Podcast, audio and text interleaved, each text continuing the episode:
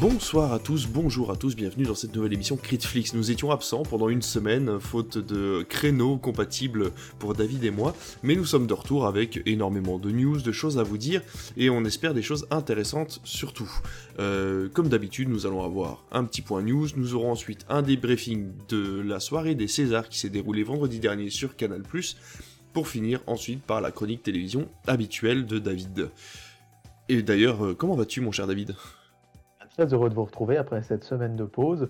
On s'est un petit peu reposé, mais l'actualité a continué de nous livrer plein de belles choses à vous raconter. Donc très heureux de pouvoir les partager avec vous ce soir. Eh ben écoute, c'est parti, on va commencer avec les news.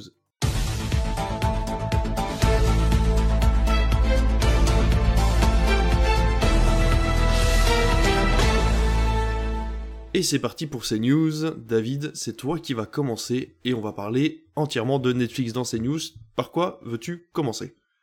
Alors moi j'avais envie de vous parler de l'annulation officielle de la série Mindhunter. C'est la série euh, créée, réalisée par David Fincher qui raconte le début, on va dire, des services de profilage du FBI. C'est une série que j'ai adorée. J'ai vu les deux premières saisons Netflix et le bruit courait depuis quelques mois maintenant qu'il n'y aurait pas de saison 3 faute d'audience. Il faut rappeler que David Fincher avait mis entre guillemets sa, carrière au cinéma entre parenthèses pour réaliser les deux premières saisons, hein, puisque le dernier film de David Fincher au cinéma, c'était en 2014 avec Gone Girl. Ça remonte un petit peu maintenant. Euh, il a réalisé euh, un film également pour Netflix.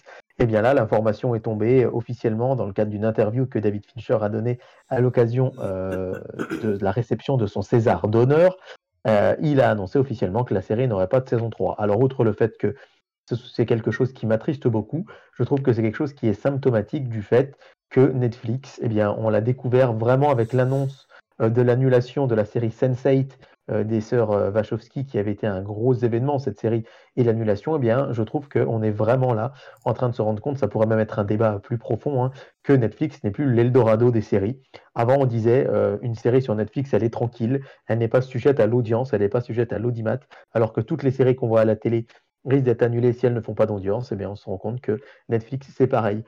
pour mémoire, je vous rappelle que cette année, Netflix a aussi annulé 1899, qui était les créateurs de Dark. On a eu aussi euh, Inside Job qui a été annulé, euh, Midnight Club, Wings, euh, une série qui avait quand même pas mal, un petit succès populaire, notamment chez les plus jeunes, qui n'aura pas de saison 3, Snowpiercer, Space Force, fameux Jupiter Legacy, hein, qui avait été une série de super-héros qui, sur laquelle Netflix avait énormément misé.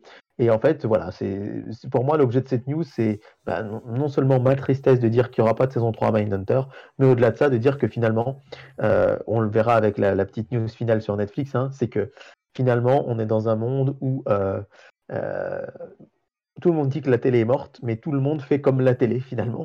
Et là, c'est le cas. Netflix, et comme toutes les plateformes, on imaginait ça vraiment, comme je le disais, l'Eldorado. C'est-à-dire, on va pouvoir faire autant de séries qu'on veut. De toute façon, Netflix communique pas les audiences, donc c'est que c'est pas important pour eux. on n'est pas sujet à la publicité. Une série, elle aura le temps de vivre, elle aura le temps de se développer. Ben, en fait, c'est pas le cas du tout, puisque bah, comme 1899 par exemple, ça arrêté dès la saison 1. Et David Fincher l'a bien dit pour euh, Mindhunter, c'est vraiment l'argument que, que, Netflix a donné à David Fincher. C'est vraiment, il n'y a pas assez d'audience, elle coûte trop cher par rapport à ce que les gens la regardent, et c'est vraiment frustrant parce que cette série, en plus, euh, la saison 2 s'arrête, euh, c'est complètement inachevé, avec notamment, bah, bah, comme sur chaque série, très souvent les fins de saison, il y a, des petits twists, il y a des petits événements, et là, on ne saura pas ce que vont devenir euh, Holden Forbes et Bill Tench, les deux personnages principaux. Et encore une fois, je le regrette profondément parce que c'est vraiment une série que j'adore. Ouais, bah c'est vrai que effectivement là en ce moment tout ce qui est séries et films sur Netflix, c'est une grosse table rase. On a l'impression que c'est une fois tous les euh, tous les deux trois ans en fait, ils font un espèce de de nettoyage des, des séries qui ont fonctionné le le moins. Et je pense que c'est parce qu'il y a des aléas de, de budget, de rentrée d'argent aussi. C'est compliqué pour eux parce qu'ils ont euh, des actionnaires euh, qui demandent de plus en plus de résultats. Et il faut savoir que Netflix reste une une comment dire une plateforme qui ne dégage pas encore énormément de bénéfices purs hein, et donc il y a encore besoin de, de, prouver peuvent ramener de l'argent. Elle continue, elle continue même de perdre de l'argent, mais en fait ce que j'ai découvert justement euh, en préparant cette émission, c'est que j'avais cette impression qu'ils faisaient un ménage de temps en temps comme toi, et en fait je me suis rendu compte que c'était très régulier depuis 3-4 ans en fait. C'est-à-dire que c'est pas. J'avais cette impression-là aussi parce que je pense qu'ils communiquent pas énormément dessus, où on en entend beaucoup parler un peu par vague. Mais en fait, là, ces derniers mois, il y a eu six annulations qui ont fait suite en 2022 à, je crois, une douzaine, quinzaine d'annulations. Ah et, en fait, c'est vraiment très régulier. Et là, Mindhunter, c'est jamais qu'une petite goutte d'eau parmi le catalogue qui va disparaître. Donc, je trouve que c'est vraiment vraiment embêtant dans la mesure où quand la, série n'est pas conclue. C'est-à-dire que parfois, ils vont nous faire une série de plus, un peu comme Disney qui va nous faire un Toy Story 5, alors que déjà le 3 était conclusif, on n'avait pas besoin d'un 4, même si j'aime beaucoup le 4. Mais non, alors des fois, c'est fini, mais on continue. Et ce qui est plus frustrant, c'est l'inverse quand même. C'est que des fois, c'est loin d'être fini, et pourtant, euh, et pourtant voilà, donc c'est avec un peu de tristesse quand même qu'on accueille cette nouvelle, et puis ben, de se dire que rien n'est acquis, même sur les plateformes. C'est dommage parce qu'en plus ils ont cette liberté, comme on le disait, euh, je sais plus c'était une vieille émission Netflix, on parlait des durées en fait des épisodes dû au fait qu'il n'y avait pas de pub. C'est dommage de pas pouvoir faire un épisode final à certaines séries qui peuvent pas se terminer, juste histoire de voilà pouvoir conclure les histoires euh, sur une heure quoi. C'est clair, si au moins il pouvait y avoir ça, ce... Euh, la possibilité de faire un final, ce serait quand même vraiment très différent. Et là, je trouve que mm. c'est, enfin, pour moi en tout cas, c'est très frustrant. Ouais, je suis d'accord. On reste chez Netflix, on quitte la France, euh, puisqu'on va parler de la baisse du prix de l'abonnement sur une centaine de territoires, sauf la France et certains autres territoires de euh, d'Europe occidentale, puisqu'il s'agit de territoires comme euh, l'Amérique centrale, l'Amérique du Sud, l'Afrique subsaharienne, le Moyen-Orient, l'Afrique du Nord, l'Europe centrale et de l'Est, ainsi que la région Asie-Pacifique, donc tout le monde sauf nous, hein, bien évidemment. Et donc voilà, Netflix a décidé de baisser le prix de l'abonnement dans une centaine de territoires euh, bah, pour pallier au fait que ils arrêtent de, de, de, de, comment dire, on ne peut plus partager son compte maintenant sur Netflix, hein, vous êtes au courant, il y a des choses qui arrivent tout doucement, la France n'est pas encore concernée à proprement parler, mais ça arrive, mais en gros voilà, vous n'allez plus pouvoir euh, à volonté pouvoir utiliser le compte euh, du voisin, du copain ou de euh, personnes voilà qui vous l'emprunter, ce sera uniquement le foyer qui sera concerné par l'abonnement et on ne pourra plus sortir proprement parler encore une fois, du foyer pour utiliser son, son compte Netflix. Et donc pour pallier à ça, ils ont décidé de baisser le prix. On va euh, quand même avoir une baisse de prix entre 20 et 60% dans certains territoires. Donc euh, à la place de 8,99, on va passer à 4,99 pour l'offre essentielle. 13,49, euh, donc l'offre standard, on a une baisse de 50%, ce qui nous fait à peu près 7,50€ euh, au lieu de 13,50€. Et ensuite la grosse grosse euh, le premium, ce sera euh, entre 17% et 47%, donc on sera pareil, au lieu de 17 ou 18 euros, on passera sur les 9-10 euros. Donc ça revient à peu près au prix que payaient les Français quand Netflix est arrivé finalement sur notre territoire. alors tout ça forcément ça ne fait pas plaisir aux actionnaires encore une fois parce qu'en fait je ne savais pas qu'ils le comptaient mais en fait ils mesurent le revenu moyen par utilisateur et donc en fait, euh, ben forcément, ils voulaient avoir un marché ciblé sur des personnes euh, un petit peu plus euh, haut de gamme entre guillemets. Donc ils baissent la gamme de leur clientèle, mais ils gagnent en clientèle justement en permettant à certains nouveaux abonnés de souscrire à un tarif moins cher, comme on peut le faire maintenant en France avec les publicités, ou à mon avis beaucoup de d'étudiants par exemple se sont abonnés à Netflix ici en France pour c'est quoi le tarif? 6,99€ je crois? 7,99€ le tarif avec les pubs? On doit ouais, c'est là mais... comme ça, ouais, ouais. Mais bon, au-delà de ça, c'est vrai que qui se murmure aussi que euh, bon, c'est pas forcément, c'est l'argument officiel, la fin du partage de compte, mais pour Netflix, c'est aussi une manière d'endiguer la perte d'abonnés. Mmh. Alors, euh, ils en ont regagné récemment, mais globalement, bah, comme on le disait, euh, c'est la fin de l'âge d'or des, des, plateformes. alors, c'est vrai que les plateformes, ça a démarré très fort, et puis effectivement, la, la, pandémie a fait que les gens sont restés chez eux et ont regardé des séries. Et là, ben, on arrive à un moment où il faut faire un choix, où euh, l'inflation mondiale ne cesse d'augmenter, où tout le monde n'a pas les moyens d'avoir trois ou quatre plateformes, tout le monde n'a pas un temps extensible à accorder euh, à ses contenus, et que Netflix a beau être euh, la plus populaire sans doute, mais elle est aussi parmi les plus chères. Et ben, baisser les prix, c'est aussi une manière d'essayer de gagner des abonnés, ou en tout cas de garder les siens et de ne pas en perdre, ce qui peut sembler anecdotique, mais qui ne l'est pas du tout euh, pour le genre américain, qui, encore une fois, peine à, engranger des bénéfices. Hein. C'est une plateforme qui, qui continue euh, régulièrement de, de, perdre de l'argent, alors bon, qui en gagne sur d'autres fronts, mais euh, voilà, les plateformes ne sont pas non plus au mieux de leur forme. Et là, encore une fois, dans un monde où on ne cesse de nous dire que les plateformes vont manger le cinéma, ben, les plateformes ne sont pas au zénith de leur, de leur, euh, leur puissance, de leur forme, et puis ben, petit à petit, autour d'elles, euh, c'est pareil, les choses se complexifient. Euh, il y a la télé qui continue, ben, mine de rien, son gros avantage, c'est qu'elle est gratuite, la télé, hein, pour les chaînes classiques. on est quand même, eu, nous, une exception dans le monde, hein, avec 26 chaînes gratuites, qu'il n'y a plus la numéro 19, mais quand même, c'est énorme. et du coup, c'est vrai que ben, la télé regrappille des parts de marché parce qu'au bout d'un moment, ben, les gens se disent on n'a plus les moyens, mais bon, euh, la télé, maintenant, il n'y a même plus la redevance. Et puis, ben, euh, ça coûte moins cher, mine de rien, même si on habite en grande ville, parfois d'aller se faire un ciné euh, à deux une fois tous les deux mois plutôt que de garder Netflix pour, pour binge-watcher des trucs finalement on regarde plus. Puis à côté de ça, il y a l'essor aussi de, des plateformes comme TikTok hein, qui révolutionnent aussi nos écrans. Ça, ça mériterait aussi sans doute un sujet. Netflix, hein. C'est ça. Et clairement, le patron de Netflix, dans une interview l'année dernière, avait dit mon, mon concurrent, c'est pas Amazon Prime et Disney mais c'est Fortnite et, et euh, tous ces jeux vidéo. Bah là maintenant, il y a aussi euh, TikTok et, mm. autres euh, réjouissances, short, Instagram, etc., qui font que les gens, bah, en fait, consomment des contenus de plus en plus courts. On l'a vu déjà, et Netflix a été acteur de ça. Hein, rappelez-vous, Lost, Desperate Housewives, 24 heures chrono, c'était des séries qui avaient 23, 24 épisodes par saison. Puis Netflix est arrivé, a développé son format 13 épisodes, puis 10, et actuellement on est à 8. Euh, on voit que Disney Plus sur les séries Marvel est à 6. Euh, donc euh, bah, c'est pareil. Avant les gens regardaient des vidéos de 20 minutes sur YouTube, maintenant ils ont du mal à se concentrer 40 secondes sur TikTok. Vaste sujet qu'on pourrait largement évoquer dans cette émission, mais pour moi ça me fait un petit peu penser à tout ça. Il faudrait des experts justement qui pourraient nous expliquer vraiment euh, l'impact que ça a sur notre génération et sur celle d'après. Mais c'est vrai que ça sera un sujet très intéressant. Et en parlant euh, de temps d'écran, on va rester chez Netflix encore une fois pour cette dernière news surprise que tu nous as trouvé David, puisqu'il s'avère que Netflix va faire son premier live. Il va tester euh, le fait d'avoir du coup un programme linéaire et ce sera un spectacle, un spectacle de Chris Rock qui aura lieu le 4 mars. Ouais, ce sera chez nous en France à minuit 20 heure française, la nuit de samedi à dimanche.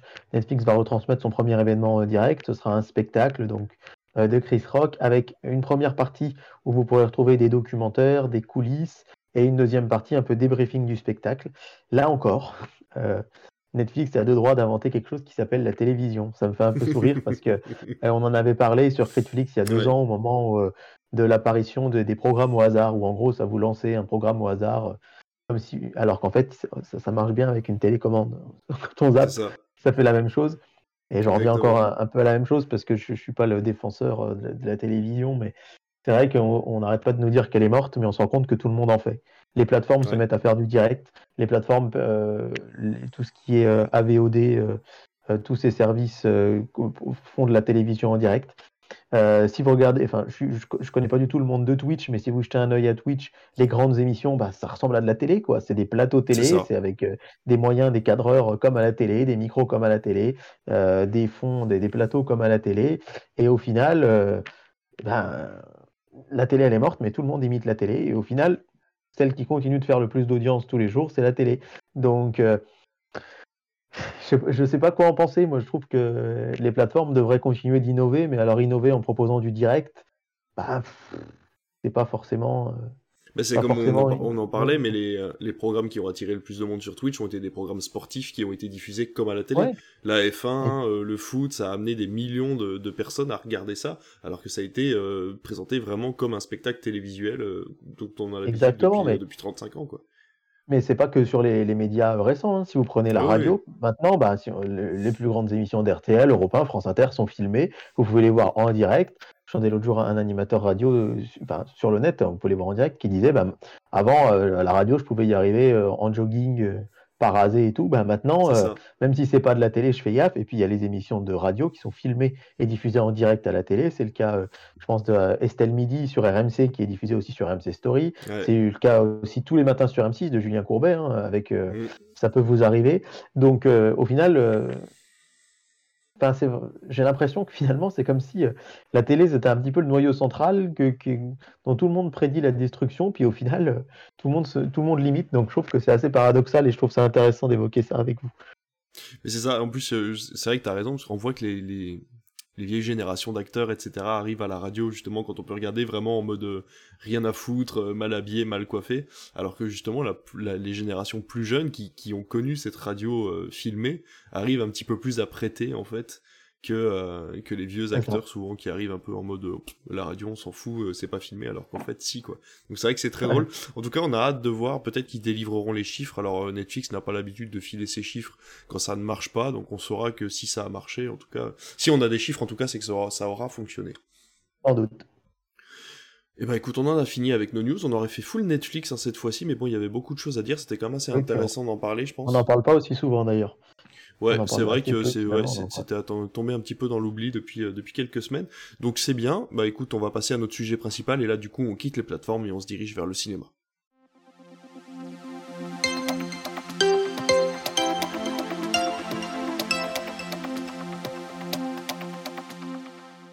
Eh bien écoute mon cher David, ce sujet principal, nous allons attaquer la cérémonie des Césars. Ça a eu lieu vendredi soir dernier, donc c'était le 24. Euh, à partir de 20h45 sur Canal Plus en clair. Donc c'était la première fois que grâce, euh, euh, enfin qu'on pouvait regarder Canal Plus en clair après 20h, grâce à notre antenne TNT. Enfin, la première fois, non, c'est pas la première fois, mais ça arrive Tous les ans, c'est comme ça. Ouais, ouais, c'est seulement, c'est pratiquement seulement en prime time pour les Césars ou alors pour des événements très précis, mais globalement, c'est que pour les Césars, ouais. Voilà. Et les Césars n'étaient pas sur Canal Plus l'année dernière, si je me trompe pas. Si, si, ils sont sur Canal depuis des années. J'ai cru que c'était France Télévisions qui avait eu le festival de Cannes. C'est le festival de Cannes qui est sur. Euh, et donc, bah écoute, cette cérémonie des Césars euh, donc euh, a été présentée de base par Jamel Debbouze et finalement ça a été une présentation beaucoup plus chorale puisqu'il y a eu énormément d'interventions d'acteurs et de personnages, on va dire, d'influents euh, du cinéma français au cours de la soirée qui ont fait deux, trois sketchs présentant à chaque fois les, les nommés de chacune des catégories. Euh, ça a donné quelque chose d'assez exclusif, on n'avait pas l'habitude de ça, puisque d'habitude c'est un maître de cérémonie en plus du président euh, du, de la soirée. Donc là, cette année, c'était Taharim qui était président du non pas président du jury, il était président de la soirée, président du d'honneur, enfin voilà. Et donc Jamel Lebouze qui présentait le début de soirée. Et euh, voilà, est-ce que tu l'as regardé, toi, cette euh, cérémonie? Alors, je ne l'ai pas vue en, direct, puisque j'étais euh, tout simplement invité ce soir-là, mais j'ai vu, on va dire, les grands moments de la cérémonie, et je suis rentré suffisamment tôt, on va dire, pour voir les dernières 40 minutes, pour voir le sacre du meilleur acteur, meilleure actrice, etc. etc. Ce que je te propose, c'est qu'on fasse un petit débrief de ce qu'on a pensé de l'émission déjà de base dans sa globalité, de, des moments que tu as pu voir, et ensuite débriefer sur chacun des, euh, chacun des, chacune des récompenses. Est-ce que ça te va? Tout à fait. Eh ben écoute, on va faire ça. Alors je vais commencer. Moi, franchement, je l'ai trouvé, euh, j'ai trouvé le début vraiment chouette. Je trouve que l'intervention de Jamel Debbouze au début a été euh, franche.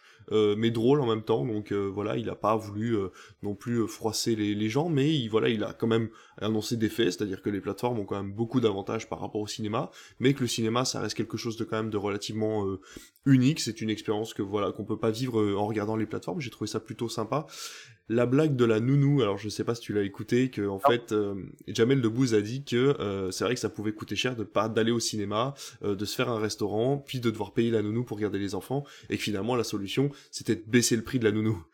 Donc voilà, cette blague-là en direct est très bien passée, elle m'a beaucoup fait rire, malheureusement elle a été reprise sur les réseaux en sortant du contexte, et du coup forcément Jamel s'est retrouvé attaqué euh, par le fait qu'il disait qu'il fallait baisser le prix des nounous, alors que forcément euh, les dames qui gardent les enfants, euh, voilà, elles sont déjà pas très bien payées, etc., etc. Donc encore une fois c'est une blague qui malheureusement sortie de son contexte a fait quelques quelques vagues. malheureusement j'ai trouvé que l'émission gagnait en longueur en fait au fur et à mesure. J'ai trouvé que les interventions n'étaient pas forcément pertinentes, c'était pas toujours drôle. les textes étaient écrits en fait chaque intervenant ou duo d'intervenants avait son propre euh, son propre écrivain en fait euh, son, son propre scénariste de sketch voilà son propre auteur. Et euh, j'avoue que parfois c'était un petit peu en dents de scie quoi. Il y a des moments où je me suis un petit peu ennuyé entre deux nominations et deux récompenses, donc c'est vrai que ça c'était pas terrible. Euh, je trouvais qu'il y avait pas assez de temps pour les récompenser, alors c'est surtout pour que canal puisse maîtriser les sujets et puis surtout maîtriser le rythme de l'émission, mais c'est vrai que quand on autorisait euh, certains euh, récompensés à parler autant qu'ils voulaient, parfois ça a débordé sur des sujets qui pouvaient, voilà, peut-être être un petit peu plus difficile à maîtriser en direct, mais voilà, c'est vrai que j'ai trouvé ça un petit peu dommage, comme Alice Diop qui a eu qu'une seule minute pour exprimer tout ce qu'elle avait à dire sur son film et sur l'état de la réalisation en France pour les réalisatrices, c'est un petit peu dommage. Je trouvais que l'apparition de Brad Pitt a été complètement inutile. Enfin, j'ai pas du tout apprécié. j'ai trouvé ça. Enfin, je trouvais que le le, le, le, son, son discours sur. Euh... Eh ben mince, comment il s'appelle? David Fincher.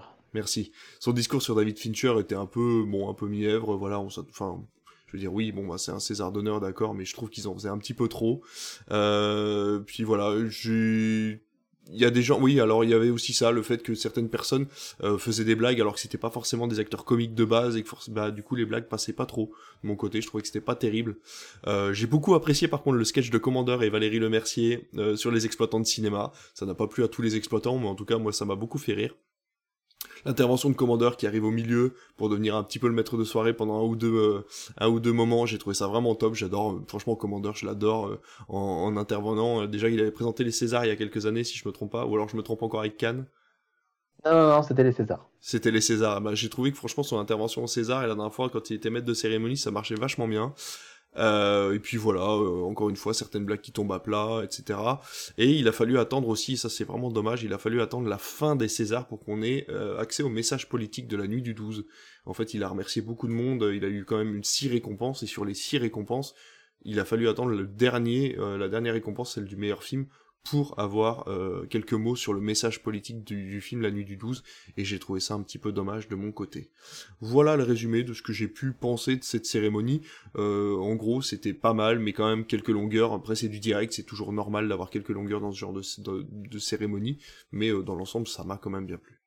Moi, j'ai plutôt apprécié effectivement cette, de ce que j'en ai vu, hein, cette présentation collégiale. C'est vrai que ça c'était peut-être ça alourdissait peut-être un peu moins le propos quand, il y avait une seule personne, mais effectivement c'était très inégal. Euh, il y avait vraiment des duos, des binômes qui fonctionnaient mieux et qui avaient des textes tout simplement mieux écrits. Mmh. Euh, mais bon, après, on sait que c'est difficile et c'est d'autant plus difficile que c'est un public difficile. On n'est pas face à un public qui a payé son billet pour venir voir des artistes, mais devant toute une profession euh, avec des gens qui sont ou parfois un peu guindés, un peu euh, droit dans leurs bottes, ou alors stressés par l'enjeu euh, que pour présenter une telle soirée. Donc, euh, quelque part, je me dis aussi, c'est pas facile. Il n'y a pas des éclats de rire, des gens qui pleurent de rire, qui se roulent par terre, effectivement, dans ce type de cérémonie. Alors, moi, ce que j'ai surtout apprécié, c'est que c'est la première fois depuis que je suis les Césars qu'ils terminent avant minuit. même, on, avait eu le cas ces dernières années vers 1h du matin. J'avais écouté Gérard, Gérald Brice-Viret euh, directeur des antennes de Canal+, là, qui, qui en discutait sur Culture Média, sur Europe 1 le matin même, qui disait que c'était vraiment son objectif. D'où le fait que les interventions faisaient qu'une minute. Euh, je trouve que c'est un peu court. Euh, les années précédentes, c'était deux minutes. C'était pas mal, mais alors après, là, du coup, je, je suis très paradoxal parce que si c'était deux minutes, la, la, cérémonie, elle aurait pu durer bien plus longtemps. Ça aurait sans doute terminé après minuit. Donc, je suis mitigé parce que vraiment, des fois, les récompensés, c'est très, très, très long qui disent, mais d'un autre côté, comme tu le dis, il y a des messages qui sont importants à faire passer. Donc ça peut être un peu, un peu frustrant. Donc euh, la vérité, elle est sans doute entre les deux. Je me dis une minute trente, euh, ça pourrait être pas mal, avec des dérogations peut-être sur des, euh, des plus longs, enfin des récompenses plus importantes. Même si d'un autre côté, ben, je vois, le, le meilleur court métrage, par exemple, vu qu'on ne connaît pas, qu'on connaît peu son réalisateur, ben, ce serait bien aussi qu'il ait un peu plus la parole. Donc c'est assez, assez mitigé. Moi, contrairement à toi, j'ai beaucoup apprécié l'intervention de Brad Pitt.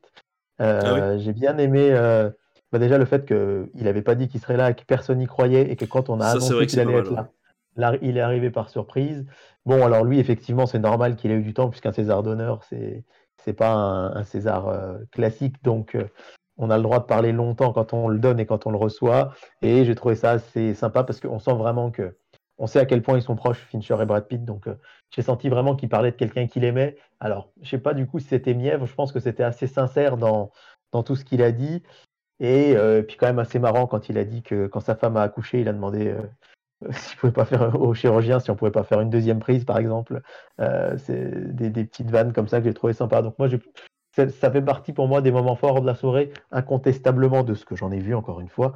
C'est vraiment le sketch du commandeur et l'intervention de Brad Pitt et effectivement le message de la productrice de la nuit du 12 à la fin. Donc euh, voilà, c'est difficile pour moi de, vous en parler euh, en toute honnêteté puisque je ne l'ai pas vu en entier.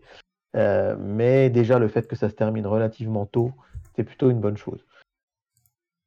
Ouais, complètement. Après, je t'avouerai qu'il il y a aussi le fait que ça soit très écrit qui m'est gêné oui, bien sûr, dans le sens où euh, voilà Brad Pitt son discours avait beau être très sympathique euh, enfin tu vois ils sont tous la gueule sur le prompteur ils regardent en face et on sent vraiment cette expression je veux dire moi c'est pareil quand on fait l'émission on le sent en fait euh, à l'audio que je suis en train de lire un texte ou que je suis en train de dire quelque chose d'un peu improvisé. Et c'est vrai que parfois on aimerait bien un petit peu plus de nature. Enfin moi en tout cas j'aimerais bien un petit peu plus de naturel dans ce genre de soirée où euh, voilà on essaie de présenter des artistes euh, de façon euh, un petit peu plus improvisée où on a vraiment l'impression qu'ils sont là pour quelque chose de qu'ils aiment plutôt que par, par obligation. Je sais qu'ils sont pas là par obligation, mais le fait d'avoir un texte comme ça complètement écrit, parfois un peu prout-prout, bah c'est vrai que moi ça me ça me bloque un peu en fait je comprends tout à fait, mais encore une fois, c'est les grandes cérémonies, c'est pareil. Alors effectivement, euh, aux Oscars, soit c'est trop écrit, soit ils se foutent un peu dans la gueule.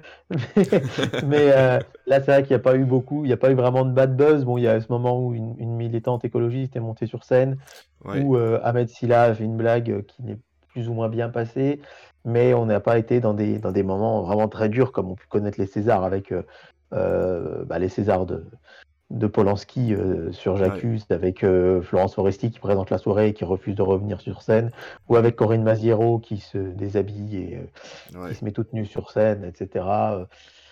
Là, ça a été, on va dire, une cérémonie qui a été relativement tranquille, si je puis dire, et du coup, par contre, qui mettait vraiment bien à l'honneur le cinéma. Et, et je trouve que c'est bien que ce soit chez Canal, quelque part, mais France Télévisions, Cannes, c'est super aussi. Hein. Mais je veux dire, euh, Canal est et reste le premier financeur du cinéma en France. Et finalement, euh, qu'ils puissent le mettre comme ça en avant, je trouve ça vraiment chouette. Ouais, complètement. Je suis d'accord. Alors pour parler des récompenses, euh, je vais vous faire la liste euh, exhaustive du coup euh, de toutes les récompenses qui ont été données. On va revenir ensuite sur celles qui nous ont le plus marqué et que l'on pense être, alors pas les plus importantes parce qu'elles sont toutes importantes à égalité. Hein, voilà, c'est vraiment toutes ces récompenses méritent leur leur leur place au César, mais c'est juste que c'est vrai que certaines marquent plus que d'autres. Surtout qu'on a plus l'habitude, par exemple, bah, d'aller voir la nuit du 12 et de parler des six récompenses qu'elle a eues, que de parler par exemple du meilleur court métrage de fiction du meilleur court métrage documentaire que peu de personnes ont pu euh, enfin ont, eu l'occasion de voir quoi. Donc c'est vrai que voilà. Le meilleur espoir féminin, c'est Nadia Tereskiewicz. On commence avec ça, c'est très compliqué pour les amandiers. Euh, meilleur espoir masculin, Bastien Bouillon dans La Nuit du 12. Le meilleur court métrage de fiction, justement. Partir un jour de Amélie Bonin. On a le meilleur costume, Gigi Le Gigi Lepage pour Simone le voyage du siècle, euh, meilleur décor, Christian Marty pour Simone le voyage du siècle, meilleur premier film Saint-Omer de Alice Diop, meilleur court-métrage d'animation La vie sexuelle de Mamie, euh, meilleur film d'animation Ma famille afghane, meilleur son euh, François Morel, Olivier Mortier et Luc Thomas pour La Nuit du 12, meilleure actrice dans un second rôle Noémie Merlan dans L'Innocent, la meilleure musique originale Irène Drezel pour À plein temps, Meilleur court-métrage documentaire, Maria Schneider, 1983 pour Elisabeth Subrin, par, pardon, par Elisabeth Subrin, meilleur film documentaire, Retour à Reims de Jean-Gabriel Perriot, euh, meilleur effet visuel, Lorenz Herman pour Notre-Dame brûle, meilleur film étranger, Asbestas de Rodrigo Sorogoyen, César d'honneur pour David Fincher, on l'a déjà dit, Meilleure photo, Arthur Thor pour Pacifiction. Meilleur montage, Mathilde Van de Mortel pour À plein temps. Meilleur scénario, Louis Garel. Tanguy Viel Naila et Naila Guégué pour euh, L'Innocent. Meilleure adaptation, Gilles Marchand et Dominique Moll pour La Nuit du 12. Meilleure actrice, Virginie Fira dans Revoir Paris. Et meilleur acteur, Benoît Magimel dans Pacifiction, Tourment des îles. Et je n'ai pas noté le meilleur film qui est euh, du coup La Nuit du 12. C'est ça. Hein. Voilà, j'avais juste oublié ça, parce que j'étais arrivé en fin d'émission, et que du coup je faisais plus attention à l'écran de la télévision qu'à l'écran de mon ordinateur. Mais vous avez en gros la complète, et vous pouvez réécouter en illimité ce podcast pour les apprendre par cœur. Euh... Bah écoute, on va revenir sur les plus importants, déjà les 6 récompenses pour la nuit du 12, qui effectivement sont quand même méritées, faut dire ce qui est.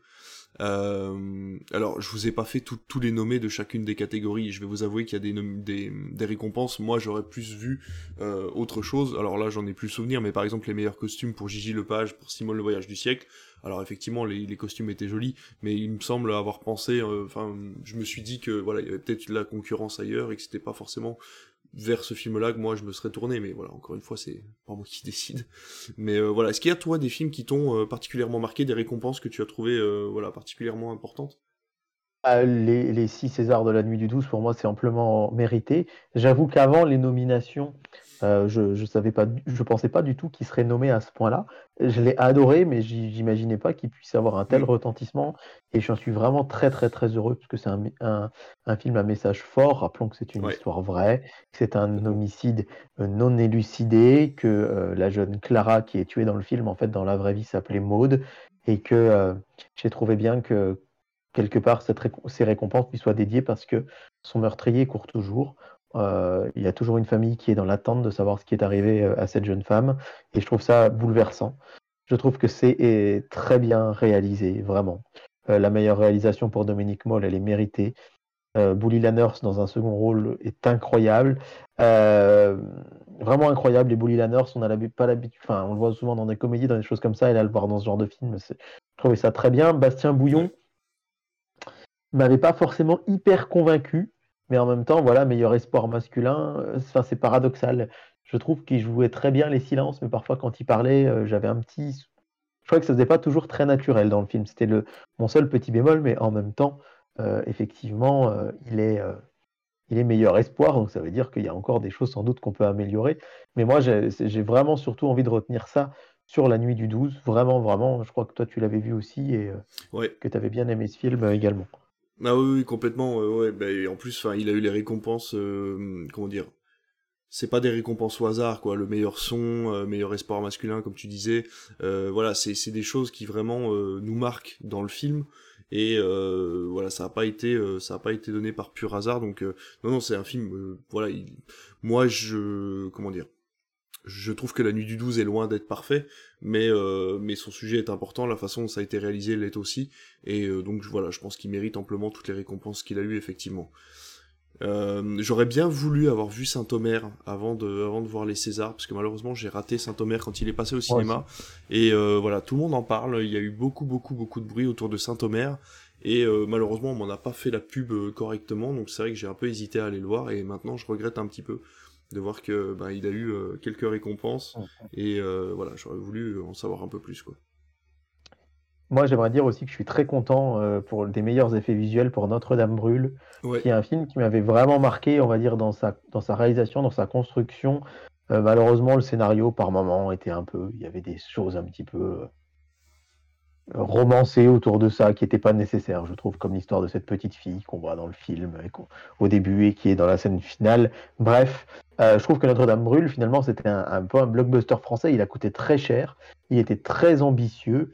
Et, euh, et au final, ce film de, Jean-Jacques Hano, euh, on en a relativement peu parlé et qu'il soit mis à, l'honneur pour ses effets spéciaux, je trouve ça vraiment chouette. Je suis très très heureux qu'il ait eu cette récompense. Euh, je suis, alors je vais me faire cracher dessus, hein, je suis désolé, mais bon, ça fera parler de nous. Je suis pas convaincu par Virginie Fira d'en revoir Paris. Euh, je trouvais que les, les concurrentes méritaient peut-être autant qu'elle. Alors elle le mérite parce que je pense que c'est aussi une récompense de carrière. Elle a eu énormément de rôles cette année, donc euh, peut-être que pour l'ensemble de la carrière qu'elle a eu, pour l'ensemble des rôles qu'elle a eu cette année, qui étaient tous très bien, je pense qu'ils lui ont donné cette récompense-là. Mais j'avoue que son rôle d'en revoir Paris, euh, moi j'ai pas euh, j'ai pas été transcendé comme par exemple ben Laure Calamy dans À plein temps qui pour moi euh, voilà était vraiment extraordinaire. Là j'étais moins convaincu mais voilà bon après c'est quand même c'est quand même mérité. Bah, moi j'ai beaucoup aimé revoir Paris. J'ai beaucoup aimé Benoît Magimel aussi dans revoir Paris. Virginie Efira je l'ai trouvé vraiment ben, fidèle à elle-même. C'est vraiment une très très bonne actrice. Pas plus dans revoir Paris que dans un autre hein ce sentiment à, Léo, à Léo DiCaprio qui a finalement l'Oscar dans The Revenant, alors que au final, est-ce qu'il l'aurait pas plus mérité pour le Loup de Wall Street quelques années plus tôt ou pour euh, Shutter Island, etc., etc. Euh, là, c'est vrai que je suis heureux qu'elle l'ait eu, même si moi, il y a des films qui m'ont plus marqué avec elle. Je pense à Madeleine Collins cette année, enfin tout début 2022, que j'avais adoré. Oui, très bien. Euh, et bon, je suis très heureux qu'elle ait le César. Maintenant, qu'elle est pour ce film-là ou pour un autre, j'avoue que. C'est ça. je, trouve que c'est une très bonne actrice et voilà. Et euh, je sais pas toi, mais moi je n'ai pas vu du tout Pacifiction, Tourment sur les îles, donc je suis bien embêté de d'émettre une critique sur ce que sur les prix qu'il a obtenus. complètement. Bah, j'ai un, ami avec qui voilà, j'ai participé à quelques, quelques podcasts, un autre podcast qui l'a vu et qui m'a dit que c'était vraiment très bien. Après, il a fait 50 000 entrées en France, euh, donc c'était quand même dur d'en faire partie. C'est un film qui a été très peu distribué. Donc euh, voilà, effectivement, ça va être compliqué pour nous de vous donner notre avis sur ce film-là. Je suis très content par contre pour la meilleure musique euh, pour à plein temps de, enfin pour Irène Drezel euh, pour à plein temps, qui est une musique très électro et c'est, je trouve très sympa de voir que les Césars arrivent à à récompenser en fait de la musique très moderne comme ça dans, dans un plein temps qui était enfin voilà c'était une musique qui allait sur les sur les battements de cœur en rythme avec avec mhm. les actions euh, de l'or qu'elle a mis dans le film et j'ai trouvé ça vraiment très intéressant. Donc euh, c'est vraiment chouette de voir que voilà, en plus je crois que c'est son premier film à Irene Drezel si je me trompe pas. Donc c'est chouette qu'elle ait la première femme à avoir reçu euh, la première femme à avoir reçu l'Oscar de la meilleure musique. Exact, tout à fait. Donc voilà, meilleur film d'animation. Alors je vais pas cacher que je pense qu'il y a quand même une récompense politique derrière le meilleur film d'animation, parce que pour avoir vu des extraits de ma famille afghane, je pense que ses concurrents méritaient plus au niveau qualité d'animation que euh, que lui. Mais je pense que voilà, je pense que l'histoire aussi euh, est importante dans euh, ma famille afghane. Ah, c'est ça, c'est pas ouais, c'est pas la meilleure animation, c'est meilleur film d'animation. Donc c'est ça. Moi, je suis mal à je peux pas, je me permettrai pas d'émettre de jugement parce que j'ai vu des images qui m'ont pas forcément convaincu, mais je me dis que derrière le meilleur film d'animation long métrage, il y a et l'animation, et le scénario, et les comédiens de doublage, et la musique. Donc c'est sans doute un tout également. C'est ça. Euh, après, bon, alors on a les meilleurs décors effectivement pour Simone le voyage d'un siècle. C'est vrai que la reconstitution des décors euh, de, ben, ça démarrait dans les années 40, ça finissait dans les années 2000. Euh, C'était quand même assez euh, assez conséquent et je pense que c'est ce travail-là qui a été récompensé. Et puis après, bon, ben, voilà, on a fait à peu près le tour. Euh, j'étais, bon, je, Nadia Terezkiewicz, que l'on va voir bientôt dans Mon crime de François Ozon. Voilà, et puis pour moi, c'est à peu près tout, puisque j'ai pas vu L'Innocent, euh, j'ai pas vu Saint-Omer, donc euh, je pense qu'on a. je vais t'avouer que, ouais, meilleur scénario pour L'Innocent, moi L'Innocent, je l'ai vu, euh, le scénario est sympa, mais alors de là à en toucher une récompense. Après, il faut avouer que L'Innocent a quand même eu 10 nominations, et il n'a eu que. C'est une ou deux récompenses Il a deux récompenses. Il a deux récompenses, ouais, deux récompenses. Il a eu meilleure actrice dans un second rôle pour Noémie Merlan qui joue très bien euh, d'ailleurs, elle mérite. Euh, ouais. Elle le mérite vraiment pour le coup parce que moi autant l'innocent ça m'a pas euh, transcendé autant Noémie Merlan joue vraiment très très bien dedans. Elle a un rôle qui est pas facile donc j'ai trouvé ça vraiment très bien. Mais voilà, après, bon, le scénario, oui, pourquoi pas. Mais ouais, non, je pense qu'on a fait le tour hein, de, de, ces récompenses là des Césars. Laissez-moi, laissez-nous en comme laissez-moi, n'importe quoi. Laissez-nous des commentaires sur sur les réseaux, hein, comme d'habitude, pour nous dire ce que vous vous avez pensé de ces récompenses. Et puis on se retrouve sinon sur Discord, vous avez toute la liste et vous pouvez répondre pour nous dire ce que vous en avez pensé. C'est tout pour ce sujet. Juste après le 12 mars pour les Oscars, c'est bientôt. Ouais, complètement. on fera une émission spéciale pour les Oscars et on espère pouvoir vous la faire en vrai cette fois-ci, puisque là nous sommes à distance, comme vous pouvez le voir sur YouTube et comme vous pouvez peut-être l'entendre euh, en euh, podcast. Eh ben écoute, mon cher David, on va passer à ta chronique télévision.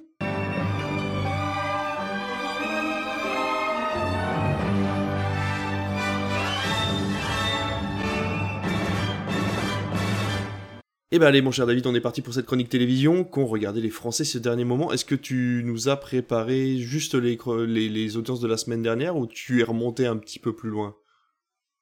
Je vais essayer de faire un mix pour pas être très long et il faut rendre à César ce qui appartient à César. On va commencer, on va continuer par les Césars puisque c'est le sujet qu'on venait d'évoquer avec une moyenne d'un million euh, sept cent mille téléspectateurs qui est franchement pas mal c'est en hausse par rapport à l'année dernière, même si régulièrement ces dernières années, les Césars atteignaient quand même les 2 millions de téléspectateurs.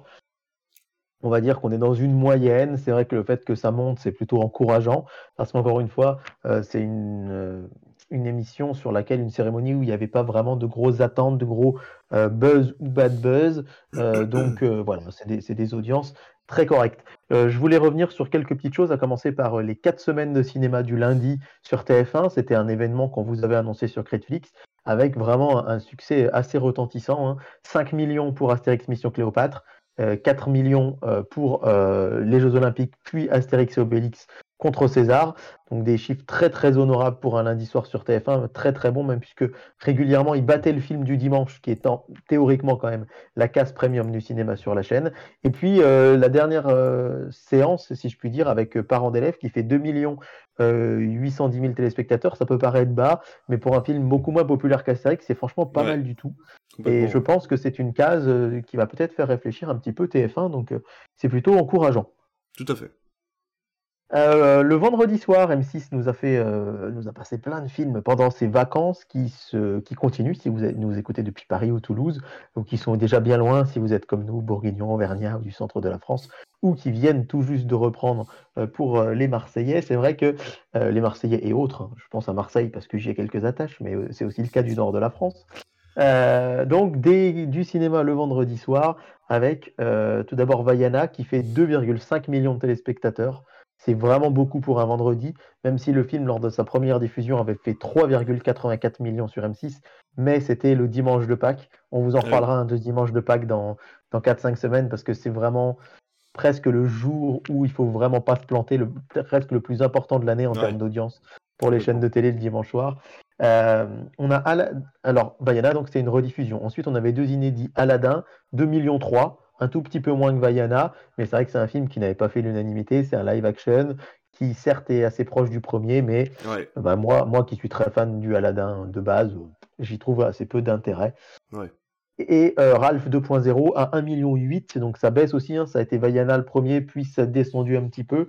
Mais pour une case de cinéma du vendredi soir, sur une chaîne qui encore tente ça, même les 1,8 de Ralph sont pas mal du tout. Donc c'est plutôt encourageant.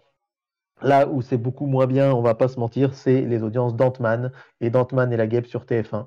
Là, c'est vraiment deux flops, on peut le dire, même si les chiffres sont pas honteux, 2,8 pour Ant-Man et 2,98 pour Ant-Man et la Guêpe. Mais il faut rappeler que, alors certes, il y avait le couvre-feu, c'était un autre contexte, mais quand même, ils avaient fait 5 millions 1 et 5 millions 4 ah euh, à Pâques 2021. C'est donc bon, allez, on n'est pas à la moitié, mais on va dire qu'ils perdent quand même 40% de leur audience que je trouve énorme. Alors, peut-être qu'on en parlera dans une prochaine émission. Il faut aussi dire que euh, Ant-Man euh, et la guêpe Quantum Mania ne fonctionnent pas. C'est vrai que les gens commencent un peu à se lasser des Marvel. Perso, je l'ai vu et ça m'a pas transcendé. Et je pense aussi qu'il faut quand même se méfier. Alors certes, euh, TF1 a fait des bons scores en rediffusion, Alibi.com 5 millions, Geostorm qui avait fait aussi un, bon score, mais quand même, méfions-nous de pas trop diffuser, je pense, rediffuser de films qu'on a passés si récemment. Ça faisait moins de deux ans pour les deux, et je pense qu'autant Alibi.com, c'est une comédie populaire où on, met un peu son cerveau de côté, même si j'aime pas trop cette expression, mais Alibi.com, il le passerait une fois par an. Enfin, la preuve, il l'avait passé il y a tout juste un an, et il a, il a fait plus que la dernière fois.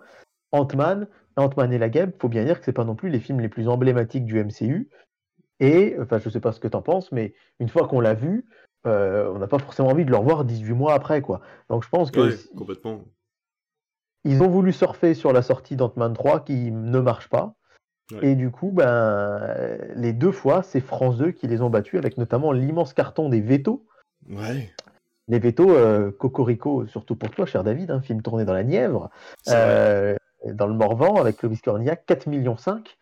C'est meilleur score de France 2 en prime time un dimanche soir pour du cinéma, euh, sachant que c'est alibi.com hein, qui a le record pour, euh, pour TF1 5 millions 1.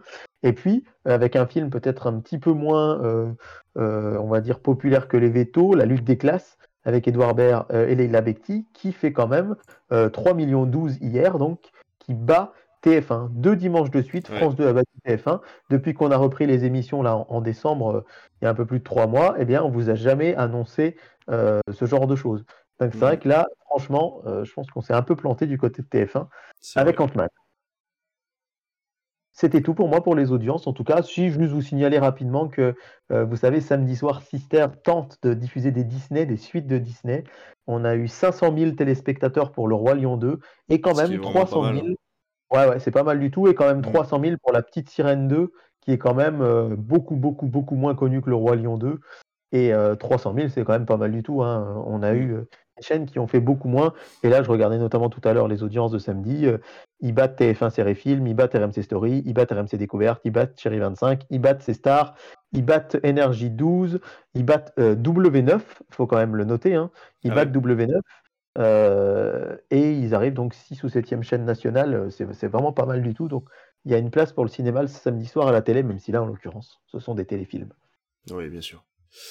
Eh bien écoute, euh, merci pour ces audiences. Nous allons tout de suite passer euh, bah, du coup aux news de la chronique télévision, en commençant par ce fameux combat que vous avez pu euh, découvrir peut-être sur TikTok, si vous nous suivez sur TikTok, mais on avait parlé de la fameuse fréquence d'M6 qui, était peut-être peut-être reprise par Xavier Niel, le patron de Free.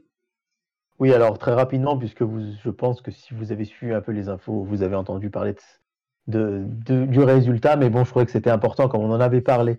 Euh, c'est ce qu'on appelle, même si on n'est pas journaliste, hein, le, suivi de l'information. Quand on commence d'en parler, il faut, clôturer le sujet. Xavier Niel n'a pas gagné. Métropole Télévision reste euh, propriétaire du canal 6. Euh, le groupe Bouygues, via Télévision Française 1, reste propriétaire du canal 1. Et les fréquences sont renouvelées pour 10 ans. Donc là, on a la date, on a l'échéance, c'est jusqu'en 2033 que ce sera comme ça. Et euh, il n'empêche que le CSA, enfin l'ARCOM, pardon, euh, a reçu les patrons de chaîne pour leur faire un petit topo quand même sur les engagements euh, qu'ils doivent tenir en tant que, que, responsables de ces chaînes-là et qui, et qui, ont des obligations, je pense du côté d'M6 notamment, je pense qu'on leur a dit que l'obligation de diffusion de la musique, ce serait peut-être pas mal que ce soit pas uniquement entre 3h et 6h du matin, TF1 qui doit également diffuser énormément de créneaux d'information et qui finalement arrive à les obtenir en diffusant des rediffusions de reportages, grands reportages, reportages week-end également toutes les nuits. Je pense qu'il y a des petites, euh, il y a eu peut-être quelques ajustements, car s'ils ont, euh, ils ont conservé leur fréquence, rien n'est acquis pour toujours, même si effectivement on voit mal euh, TF1 ou M6 perdre leur fréquence. En tout cas, Xavier Niel il a, réussi, je pense, ce qu'il voulait, c'est qu'il a fait parler de lui. Il a montré qu'il avait les épaules pour avoir peut-être une chaîne de télé. Et qui sait, rappelons qu'en 2025, hein, même s'il a dit que ça ne l'intéressait pas, on a euh, C8, CNews, C-Star, hein, les chaînes gratuites du groupe Canal, qui vont devoir renouveler leur fréquence, ainsi que les chaînes du groupe Énergie, Énergie 12 et Chérie 25. Oui, il y a vraiment une impression de moi je peux faire mieux en fait quand il a voulu reprendre M6 en disant oui. Euh, j'ai bien vu qu'M6 tenait pas la barre ou qu'ils étaient vraiment ric-rac au niveau de leurs engagements. Euh, moi, je peux faire mieux, donnez-moi M6, quoi. Alors que finalement, C8 et les autres chaînes, ça l'intéresse peu, parce que c'est Canal qui, euh, finalement, garde une ligne éditoriale euh, relativement correcte et que les gens suivent ces chaînes-là sans reprocher quoi que ce soit. Bah, sur Canal, il y a quand même beaucoup de reproches, notamment sur CNews, on l'a vu récemment avec la ministre, hein, qui reproche le positionnement de la chaîne. Donc je pense que, paraît-il, en tout cas, on entend dire ça, ça et là, que du côté de l'Élysée, on, aimerait bien peut-être ne pas renouveler forcément euh, les fréquences, euh, ce qui serait quand même un sacré coup de tonnerre. Il faut rappeler que c'est relativement, relativement récent, ça a quelques années, euh, si je ne dis pas de bêtises, 8-9 ans, puisque avant c'était Direct 8, hein, c'est 8, D17, enfin Direct 8, D8, euh, CNews, c'était iTélé, donc pour le coup, ça appartenait bien à Canal. Exact. Euh, mais euh, c'était D17 euh, ou Europe 2 TV pour ceux qui ont connu le canal 17 à cette époque-là. Donc c'était très très nouveau que Canal Plus se lance sur C8. Alors ils sont arrivés avec Cyril Hanouna qu'ils ont débauché de France 4. Et puis en promettant des programmes, je me rappelle par exemple le lundi en deuxième partie de soirée, il y avait Game of Thrones, une série qu'on ne pouvait voir que via Canal payant. Donc si vraiment euh, il y a des grosses tensions entre euh, la présidence Canal et l'Elysée, le ministère de la Culture, tout ça, euh, Xavier Niel, lui, il a dit non, non, moi ça m'intéresse que pour faire un deuxième, enfin, pour faire la nouvelle W9, on va dire, la petite sœur de la 6. Mais je pense que c'est aussi du bluff, parce que la chaîne numéro 8 de la TNT, avec tout ce que ça implique, c'est aussi énormément de visibilité et aussi l'occasion de faire énormément d'argent parce qu'il dit qu'il n'y a que les grosses chaînes qui l'intéressent. En attendant, pour l'instant, il est euh, propriétaire de RTL9, de AB1, euh, qui sont des chaînes euh, très honorables et qu'on aime beaucoup, mais qui ne sont pas. Mais d'ailleurs, ça lui a aussi valu quelques petites questions de l'ARCOM. Hein. vous êtes propriétaire d'AB1, mais vous ne passez que les anciens filles d'à côté, Hélène et les garçons, les, séries AB. Vous promettez de faire des fictions sur la 6, pourquoi vous n'en faites pas aussi sur AB1, par bah exemple? Donc, voilà, affaire à suivre, mais je suis sûr qu'on va en reparler dans deux ans avec leur renouvellement en 2025. J'espère qu'on sera encore là pour vous en parler surtout. Ah bah oui, mais bien sûr qu'on sera là. Breaking news, alors on parlait d'RTL 9, j'ai appris ce matin qu'RTL 9 allait commencer à faire des programmes dès 9h. C'est-à-dire que normalement, euh, le téléachat était jusqu'à midi et les, les programmes commençaient après. Et RTL 9 va commencer à faire des programmes à partir de 9h, des séries principalement. Euh, donc on pourra avoir euh, de vrais programmes sur RTL 9 dès le matin. C'est ma première news de la semaine prochaine. Eh ben voilà, parfait. Euh, à peine parti, la voilà déjà revenu, on a une série culte qui revient à la télévision. Et oui, effectivement, c'est Plus belle la vie qui revient sur Chéri 25, Bien euh, dès le, qui revient dès son premier épisode. Alors, faut rappeler qu'il y en a des milliers. C'est pas une façon de parler hein, d'épisodes de Plus belle la vie, puisque la série a quand même duré de 2004 à 2022 en quotidienne tous les jours sur France 3. Et donc, Ouais. c'est Chéri 25 qui a racheté les droits et qui va diffuser euh, en après-midi. De, à partir de midi 45, 8 épisodes de suite de Plus belle la vie. Alors actuellement, l'après-midi, il diffuse une dizaine d'épisodes du jour Ouais. où tout a basculé, cette Ah oui, espèce de série euh, pseudo-fiction, euh, enfin mi-fiction, mi-réalité qui avait été euh, créée par France 2 euh, autour des années 2010-2011. Et donc là, il y aura 8 plus belles la vie, avec ce principe qu'à de midi 45 jusqu'en fin d'après-midi, on en passe 8. Et tous les jours, entre guillemets, hein, les deux premiers seront des inédits. Je mets des guillemets parce que forcément, c'est pas des nouveaux plus belles la Bah vie. oui. Mais pour dire que les deux premiers, ce sera dès qu'on n'a pas encore vu sur Chéri 25. Et les six suivants, ce seront des rediffs Oh la et vache. etc. En fait, ça va glisser, ça va glisser, ça va glisser. C'est-à-dire que deux jours après, vous aurez les deux inédits entre guillemets, puis les deux qui étaient passés la veille, puis les quatre derniers, puis ça va glisser comme ça, ainsi de suite, euh, tout au long de l'après-midi. Donc euh, voilà, euh, vaste programme. Ça peut marcher, même si je pense que, euh, vu le nombre d'épisodes, ils auraient pu en passer plus de deux inédits par jour. Enfin, inédits, vous avez compris. Parce que là, franchement, je suis Bah, pas sûr que j'avoue. des gens euh, passeront leur après-midi devant, mais en tout cas, voilà. Mais euh, j'y pense, c'est une série qui n'a jamais été rediffusée, donc on va vous revoir pour la première fois les premiers épisodes du coup. Alors, elle avait été rediffusée un temps sur France 4, qui, euh, à l'époque où euh, ce n'était pas encore Culture Box et qu'elle était un petit peu moins Mm. euh, axée culture, rediffusait des épisodes. Donc, euh, ça a déjà été rediffusé, mais c'est vrai que les tout tout premiers, ça date d'il y a très très longtemps. Donc, donc voilà. C'est, on sait que cette série a drainé des millions de téléspectateurs et d'ailleurs, qui la remplace, euh, au début ne marchait pas du tout. Et là, la nouvelle émission, Samedi d'en rire, alors ça c'est un peu comme euh, si le journal du dimanche paraissait Oui. le mercredi, mais. Samedi d'en rire, euh, c'est le samedi après-midi de base, et ça marche bien. Et en fait, ça, ça fonctionne plutôt pas mal. C'est une émission qui reprend, euh, présentée par Jean-Luc Lemoine, euh, des sketchs et euh, des chansons des années 70, 80, 90, mais le tout expliqué, explicité. C'est pas juste une compile. euh, voilà, c'est vraiment, on retrace l'histoire des chansons, l'histoire des sketchs, l'histoire des humoristes, etc. Et euh, c'est plutôt bien fichu quand on s'intéresse un petit peu au patrimoine Ah, culturel français. euh, moi, je- enfin, culturel, hein, attention, c'est pas de, de la grande musique. oui, classique. mais bien sûr. On va dire le, le patrimoine populaire de la variété, c'est vraiment plutôt bien fichu. Et je pense que quelque part, ça trouve son public aussi, parce qu'on va pas se mentir, il y avait une audience sur France 3 à cette heure-là euh, de gens qui, euh, bah voilà, on, euh, on va dire quinquas, sexagénaires, qui, bah là, Ouais. du coup, sont aussi des gens qui ont, qui ont bien connu les années 80, 70, 80, 90, et qui sont heureux de retrouver ces programmes qui leur rappellent leur jeune temps. Donc, euh, c'est plutôt une bonne idée, je pense, France 3, pour France 3, qui, rappelons-le, à la place, avait fait euh, au tout début hein, euh, une sorte de concours culinaire en plein air, Oui. et ça n'avait pas marché du tout. Bon, bon écoute. Euh, la news d'après, ben écoute, euh, si euh, tu trouvais que Toonami n'était pas fait pour ton enfant, Warner a la solution pour toi. Alors, c'est surtout Boeing, hein, malheureusement. Euh, je vous annonce la mort de la chaîne Oh, Boeing. remplacé par Cartoonito. Alors pour les abonnés Canal, de toute façon, c'est déjà mort puisque on n'a plus les chaînes Warner depuis le début du mois de janvier. En tout cas, Boeing, c'était une chaîne qui était apparue le 20 novembre 2004 en France et qui à l'origine était la petite sœur de Cartoon Network. C'est-à-dire que pendant cinq ans, Boeing euh, avait diffusé les plus grands cartoons classiques de Cartoon Network, les Super Nana, Johnny Bravo, Dexter, Cléo et Chico, Monsieur Belette, et- Les Fous du Volant, etc. Tandis que Cartoon Network avait un- une réorientation, on va dire, éditoriale, euh, qui visait plus euh, des, des personnages de DC Comics, par exemple, ou Gumball, ce genre de série. Et donc, euh, Boeing va disparaître.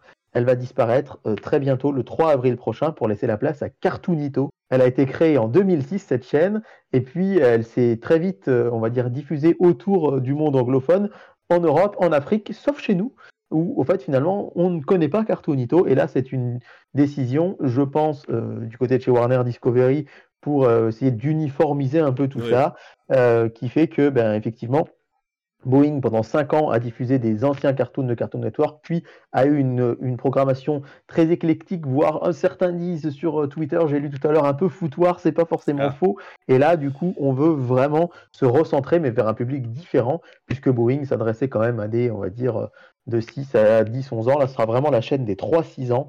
On nous annonce comme euh, cartoon, on va dire, centraux, il y aura une nouvelle version de, Bugs Bunny, mais vraiment pour les tout petits. Il y aura Lucas l'araignée, il y aura Interstellar. Interstellar est là, pas Interstellar, du coup, ce serait compliqué pour les 3-6 ans ce film. Oui, là, oui, ça, oui.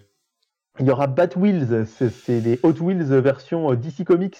En fait, c'est les, avec euh, la voiture de Batman, etc. Donc voilà. Et il faut savoir aussi que Cartoonito, c'était euh, de 2011 à 2013 le nom d'une émission sur la chaîne Boeing.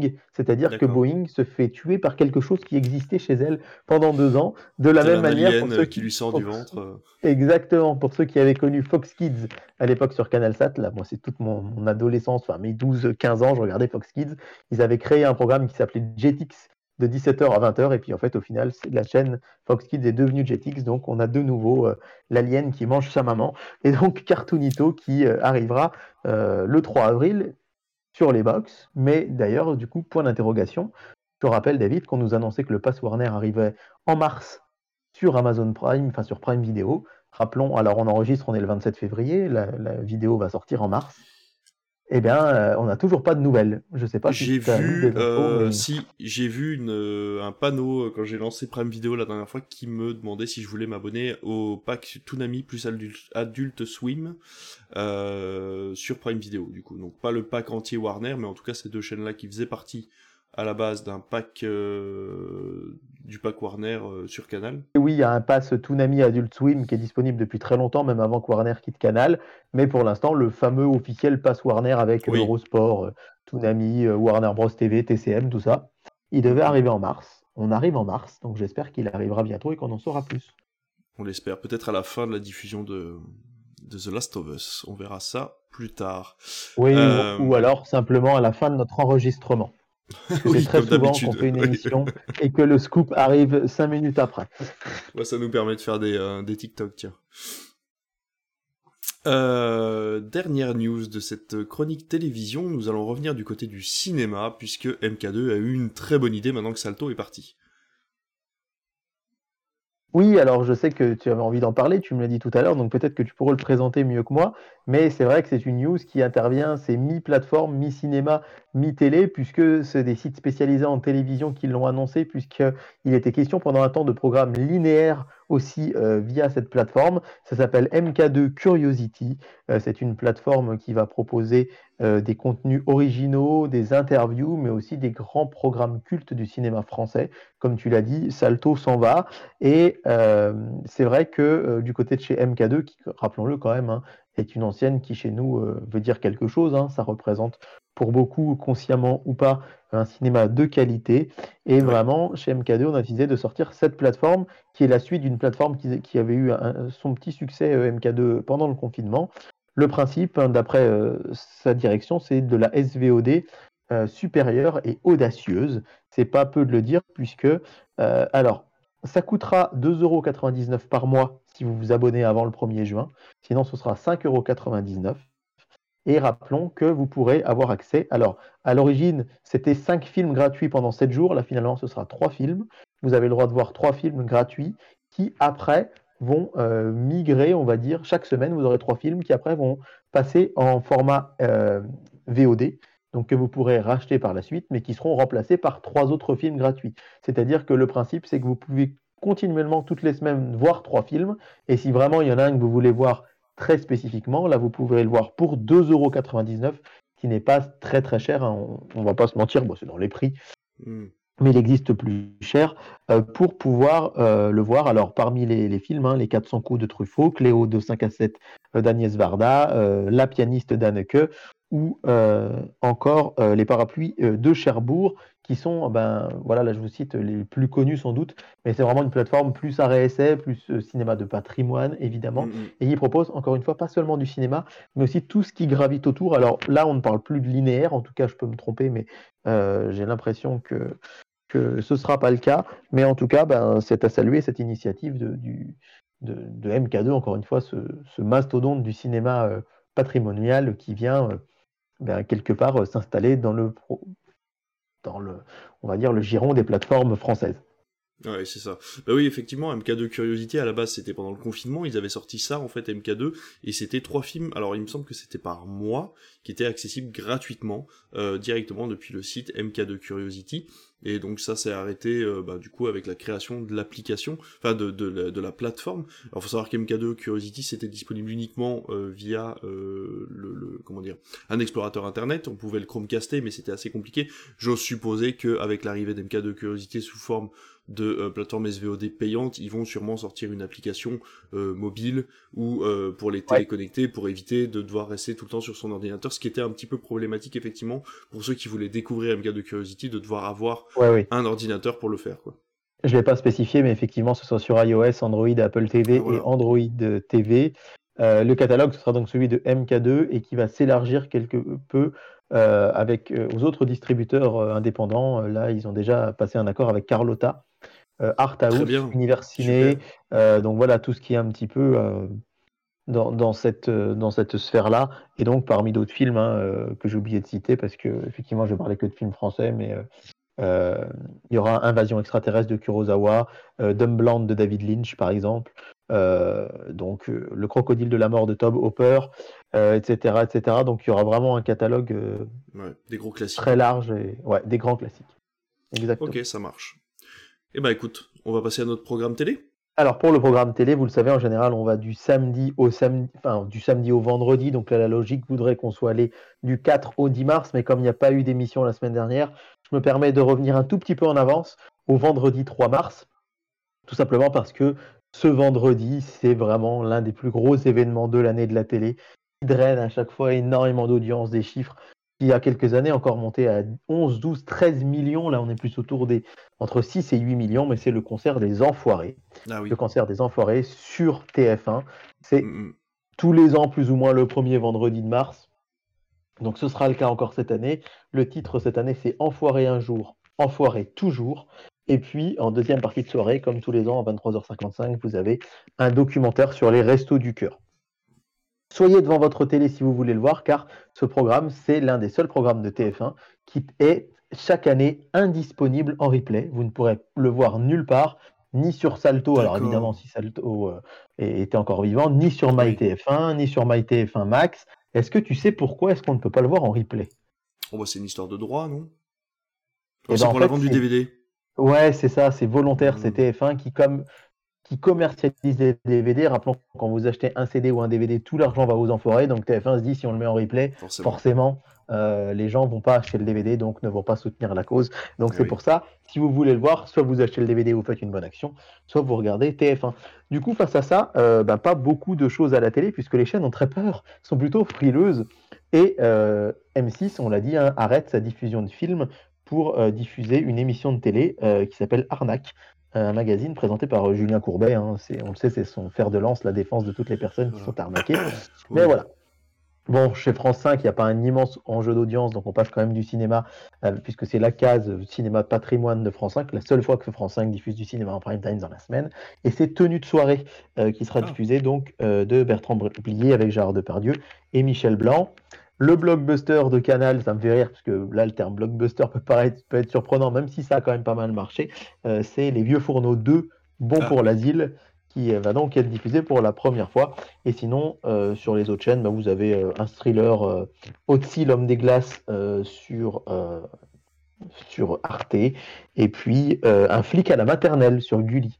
Voilà, mais sinon, pas de gros gros films évidemment parce que eh bien, on a très peur des enfoirés je pense que samedi matin, on essaiera de vous donner les audiences sur euh, les différents réseaux sociaux de Crispix parce que c'est une audience qui est très attendue chaque année. Ça a tendance à baisser parce que c'est peut-être pas l'événement euh, immense que ça a pu être certaines fois parce qu'il y a beaucoup de grands artistes, je pense à Goldman, qui ont arrêté, etc. Donc forcément, c'est un petit peu, c'est devenu un petit peu plus, on va dire peut-être un petit peu moins euh, le blockbuster de la télé que ça a pu être, mais ça va être encore quand même, je pense, des millions et des millions de téléspectateurs. Samedi soir, eh bien, je suis agréablement surpris de voir qu'en cette fin de vacances pour Paris et surtout et Toulouse et en plus du tout de vacances pour le reste de la France, eh bien, Sister continue quand même avec euh, ses téléfilms Disney et ce sera, alors là personnellement, là c'est mon enfance qui ressurgit, ce sera Aladdin 2, le retour de Jafar. Ah, D'ailleurs, j'adore. Ouais, moi aussi j'adore. Et Ah, d'ailleurs, il s'appelle juste le retour de il s'appelle juste le retour de Jafar. Mes sisters l'appellent bien Aladdin 2, le oui, retour de Jafar. Forcément. Parce que pour que les gens, euh, nous, notre génération, le, le retour de. Jafar, on sait ce que c'est. Mais euh, là, ça, ça permet un petit peu d'imprimer euh, ça. Et c'est vrai que bah, moi, j'ai super hâte. Alors, je sais pas si je le verrai spécifiquement samedi, mais euh, il n'existe pas en Blu-ray. C'est super frustrant Ah oui ça. Il y a énormément de suites euh, de Disney qui existent en Blu-ray. On pourra en parler aussi dans un sujet Ah un jour. Mais Le Roi Lion 2, La Belle et le Clochard 2, La Petite Sirène 2 et 3, Cendrillon 2 et 3, ça existe en Blu-ray, mais pas le retour de Jafar, ni euh, Aladdin, Aladdin 3 qui est le roi des voleurs. Donc, ah, c'est un peu frustrant pour moi et j'espère vraiment euh, qu'ils vont finir, euh, vont finir un jour quand même par le faire en Blu-ray. Ce Bon, serait bah quand même on chouette. espère. On espère. Alors, le duel du dimanche soir, assez surprenant. Alors, on est Surtout que j'ai le premier. Aladdin en Blu-ray. Eh ben oui, il paraît que, tu, que le Père Noël est passé cette année, un, Ouais, ouais, ouais. un Très 24 bon Père décembre, qui, Très gentil Père Noël. oui, n'est-ce pas, qui, qui, qui, a, qui en plus a partagé un moment sympathique avec toi, même s'il n'a pas pu offrir euh, d'affiches sur les trains à la personne qui était venue ce jour-là. Euh, ça, les, priva- les private jokes, quand même, c'est pas Voilà. très professionnel. Non, Euh, ça plaît au public. Oh. Exactement.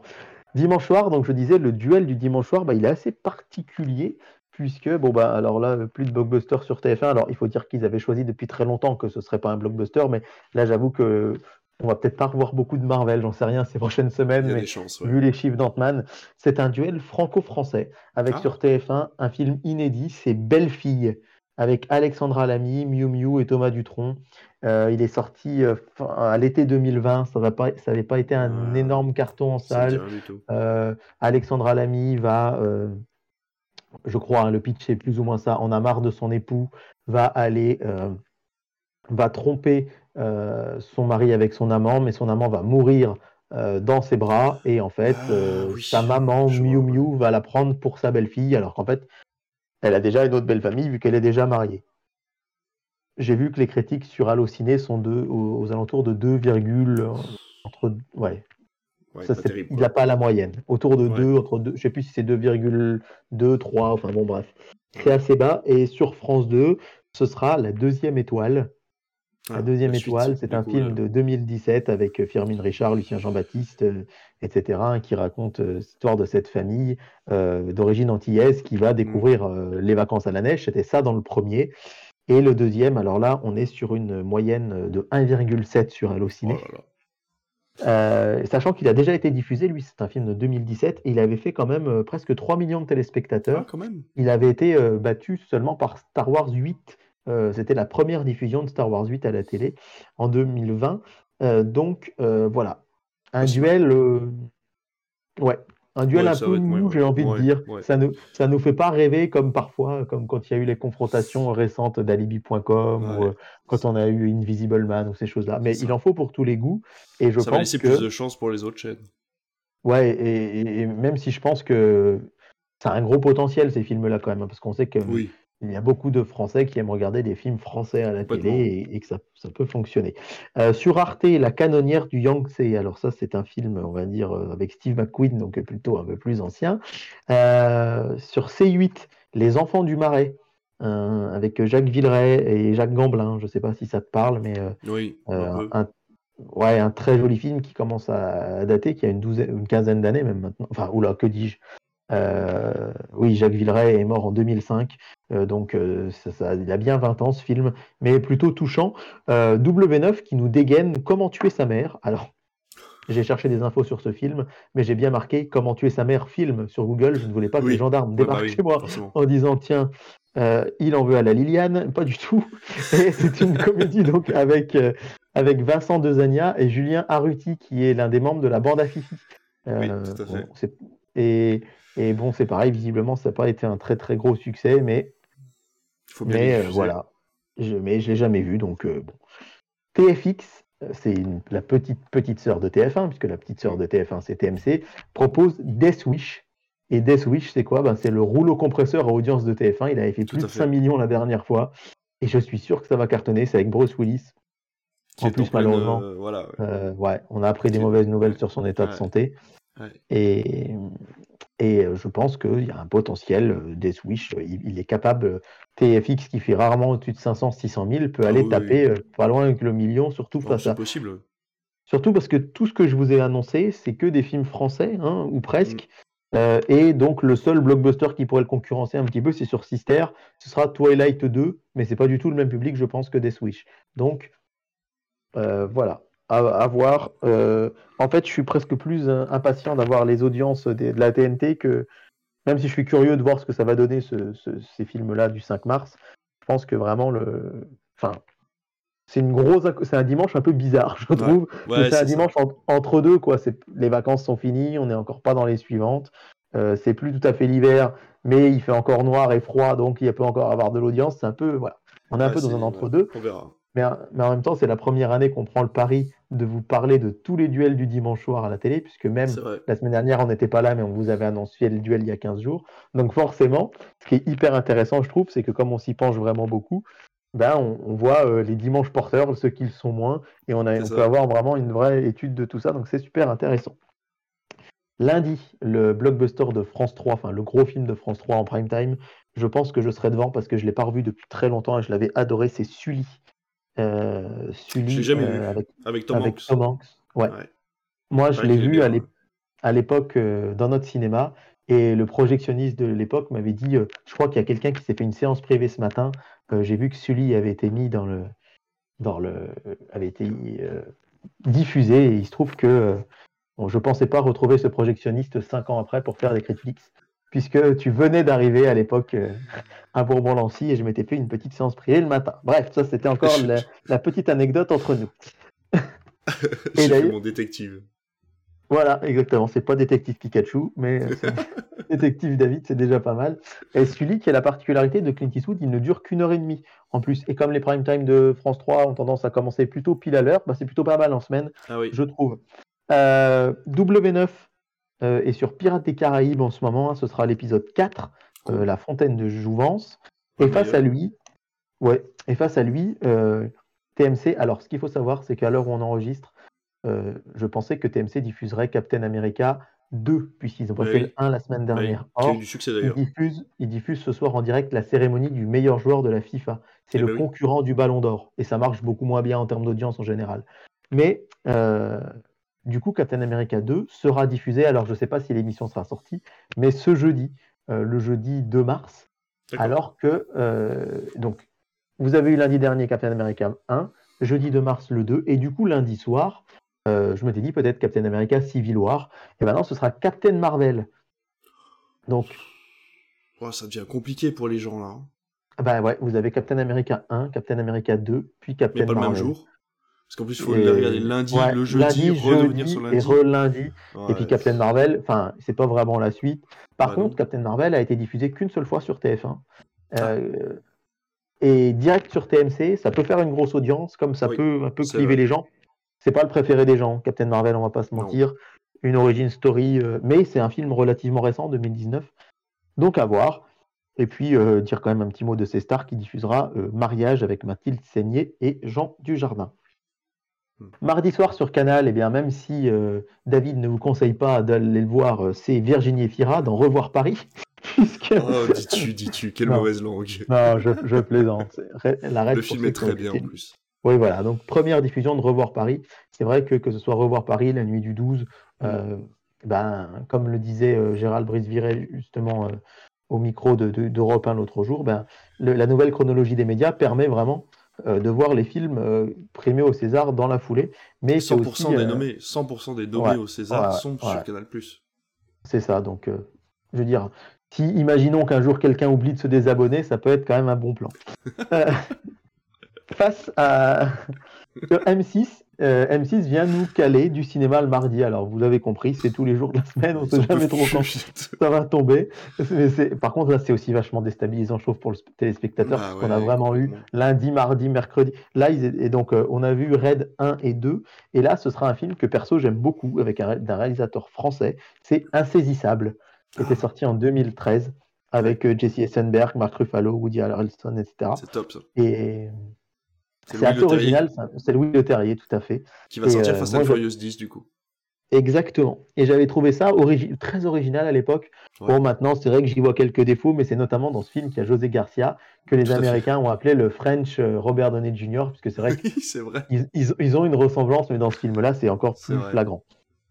W9, L'âge de glace 3, c'est vrai. Hein, euh, pourquoi pas? Un mardi soir. Pourquoi pas? Un mardi soir, le, lendemain, il n'y a pas école, donc ça, c'est cool. Mais euh, c'est vrai que on s'attendrait. Enfin, on a eu le 1 et le 2 précédemment pendant les vacances, donc hors vacances, il continue. C'est plutôt bien. Euh, TFX Pluie d'enfer, est-ce que ça te parle avec Morgan Freeman et Christian Sattler? C'est un film des années 90, je crois. Euh, mais moi, je vais plutôt m'orienter vers Energy 12 avec l'excellent Rush de Ron Howard, film qui parle ah de Formule oui, oui, oui, euh, et avec Chris Hemsworth et Daniel Brühl. Et c'est très bien d'avoir fait ça euh, en, pleine, en plein démarrage de la nouvelle saison de. Eh ben, c'est ça.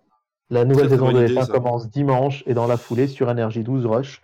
Donc j'espère que ce sera une belle audience. Et sur Gulli, on va avoir Léo et les extraterrestres. Je ne sais pas si tu. Ah, oui, c'est un film d'animation, voilà, pourquoi, pas, Qui, qui, je pense va se faire exploser par l'âge de glace 3, soit dit en passant. Mercredi, c'est assez calme. Hein, euh, Portrait de femme avec Nicole Kidman sur Arte. Euh, Les chats persans, c'est un film iranien sur France 4. Piston avec Franck Dubosc et Kev Adams, euh, qui pour moi était un film à potentiel entre guillemets dimanche soir sur TF1, mais c'est M6 qui a les droits et donc qui le met sur Gulli c'est vrai que est-ce que c'est un film Gulli, ça peut être un petit peu surprenant. Et sur Sister, le fameux Avant toi, j'en ai entendu pas mal parler avec Emilia Clarke. Euh, on voit très souvent euh, l'affiche passer, mais je l'ai jamais vue. Donc, euh, bon, à voir. C'est là où elle tombe amoureuse d'un homme handicapé, là, c'est ça hein. C'est ça. Mm. Jeudi soir, C8, La momie. Ça veut dire La momie version Tom Cruise. Donc, le ah. fameux euh, Monsterverse de l'Universal qui n'a jamais vu le jour. Et ce qui est assez marrant, c'est que c'est TF1 qui avait les droits. Ils l'ont passé une fois, ça n'a pas marché. Donc voilà, C8 est arrivé et a donc récupéré les droits euh, de ce film. Euh, TMC va continuer la saga Hunger Games. Et moi, je serai peut-être devant TF1 série film, puisque ça j'ai peur qu'un jour ce soit un motif de rupture, puisque ma compagne me reproche toujours de n'avoir jamais vu la saga L'arme fatale. Ah, et euh, il y aura l'arme fatale. J'ai jamais vu. Il y aura le 1, mais je crois ah qu'ils bah, sont, euh, ils sont sur canal, euh, sur MyCanal, canal grand écran. Ah. Là aussi, message pour un ami abonné. et et sur Sister, alors là, deux salles, deux ambiances. Hein. c'est la rafle euh, avec Jean Reno, Mélanie Laurent. Ah bah, tu vois, là, c'est mon, motif de rupture. Je n'ai jamais vu la rafle et je me fais euh, engueuler par, eh ben, femme parce il que avait vu. Il avait cartonné à l'époque, hein, on va pas se mentir, mais euh, les critiques sont assez mitigées sur ce film. Donc, Et vendredi, mais tiens, tiens, vendredi, qui c'est qui revient? Le cinéma, messieurs, dames. Oh. Puisque j'ai découvert quelque chose d'assez incroyable, c'est que face aux enfoirés, TF1 a volontairement déprogrammé sur TF1 sur série film Men in Black 3. Vous vous souvenez, ils ont fait le 1, le 2, et là, hop, ça va être des épisodes des experts à Manhattan. Parce que ça, ça coûte rien. Ils ont les droits depuis des décennies. D'ailleurs, ils les passent sur leur chaîne TV Braise de Canal. Et je pense que ce soir-là, ils se disent que pour être tranquille, ils mettent ça. Ça leur garantit quand même un minimum d'audience. De toute façon, n'oublions pas qu'avec Love Life et leurs 60 000 téléspectateurs, ils pourront jamais faire moins. Et du coup, Men in Black 3 est décalé au vendredi suivant. Et là, eh bien, il y a du cinéma qui va revenir sur les chaînes. Gulli, Shrek 3, qui montre bien que TF1 a les droits de Shrek 1 et 2 et M6 Shrek 3 et 4. C'est quand même assez fou, mais, mais on l'a vu à Noël, hein, qu'il y a eu Shrek 1 et 2 de diffusés. Euh, le blockbuster de Canal, ce sera Compromat, que j'avais loupé en salle. Ouais, je l'ai loupé aussi. Donc, euh, que je pourrais voir. Et là, que voilà Inspecteur Gadget. Qui est-ce qui revient? Le cinéma sur M6. Oh bah dis donc. On vous, disait que M6 avait mis du cinéma tous les vendredis. Il y avait eu le Divorce Club, il y avait eu euh, les films de la show, euh, Nicky Larson, euh, Épouse-moi mon pote. Il y avait eu tous les Disney là pendant trois semaines. Et puis après, bah, qu'est-ce qu'il vous a annoncé Le David Télé, il vous a dit bah, c'est fini, j'ai vu que c'était Julien Courbet à la place. Mais en fait, non. C'était juste une pause d'un vendredi parce que pas de cinéma face aux enfoirés. Et donc euh, là, en plus, je pense qu'il y a moyen que ça cartonne puisque ils ont racheté les droits à France 2 de la famille Bélier. Oh. Et la famille Bélier, on sait que c'est un film ah bah, extrêmement populaire. C'est vraiment un carton de par chez nous. Et du coup, je pense sincèrement que euh, avoir un sur TF1, ce sera une famille en or, le fameux prime time spécial, je crois, Florence Foresti, si je dis pas de bêtises. Euh, sur France 2, le crime lui va si bien, c'est 4 millions toutes les semaines. Euh, et donc là, ben, M6, la famille Bélier, je pense qu'il y a moyen qu'ils aillent récupérer des, spectateurs qui ne regarderaient pas la famille en or ou etc. etc. Donc, affaire à suivre.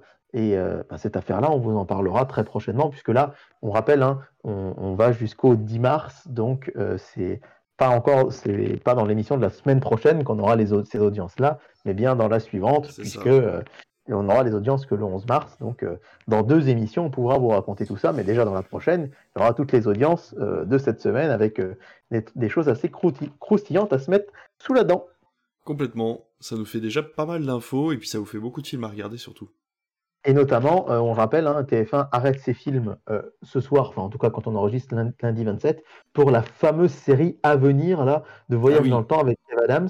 Et franchement, euh, je peux vous dire que j'ai lu ça un peu partout, hein, les gens vont scruter les audiences demain. Ils sont très très curieux de savoir ce que ça va faire parce que c'est vrai que c'était un petit peu, si ce n'est casse-gueule, en tout cas.